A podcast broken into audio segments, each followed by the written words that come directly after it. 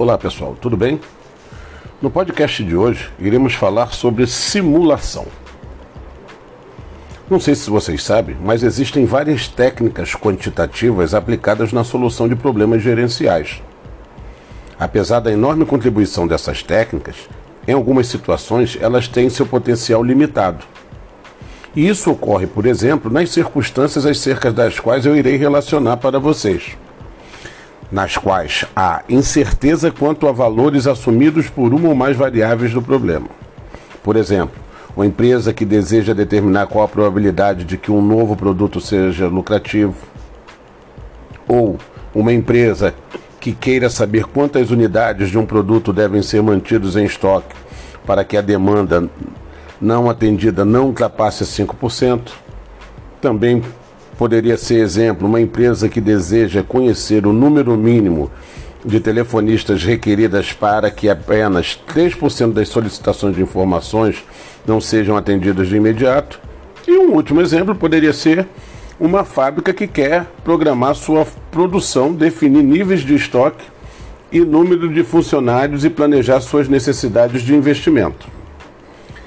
A simulação é uma ferramenta de análise quantitativa muito utilizada nas organizações para o tratamento de problemas administrativos dessa natureza e será aqui o nosso objeto de estudo. Bem, mas é importante conhecer também um pouco sobre a história da simulação.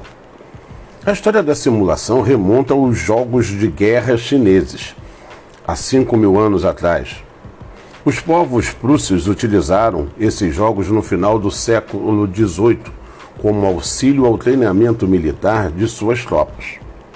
A partir de então, as principais forças militares do mundo vêm usando jogos de guerra para testar estratégias militares frente a cenários simulados de combate. Durante a Segunda Guerra Mundial, o matemático húngaro-americano John von Neumann, em seu trabalho no projeto Manhattan, bomba atômica, criou um novo conceito denominado simulação de Monte Carlo. Esse trabalho consistia na simulação direta de problemas probabilísticos relacionados com a difusão aleatória das partículas de nêutron quando submetidas a um processo de ficção nuclear. O nome Monte Carlo foi cunhado pelo cientista Metrópolis, inspirado no interesse por poker do seu colega Ulan. Baseou-se na similaridade da simulação estatística desenvolvida por eles,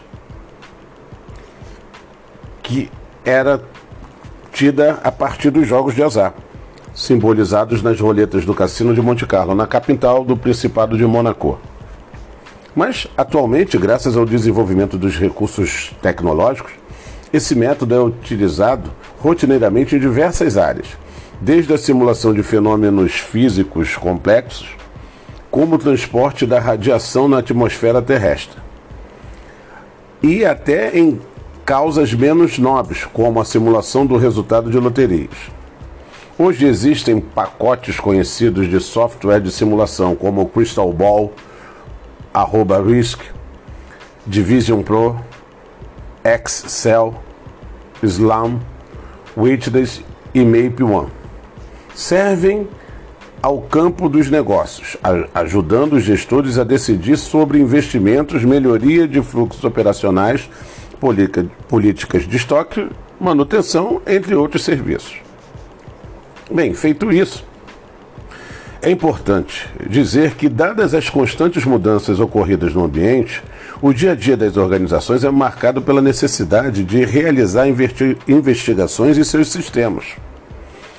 Entende-se aqui por sistema como um conjunto de componentes que atuam e interagem entre si com o fim de alcançar um determinado objetivo. E, dentro dessa proposta, a simulação vem procurando obter informações sobre os relacionamentos existentes entre as variáveis que os compõem no sentido de predizer seus futuros relacionados ao desempenho sobre novas condições.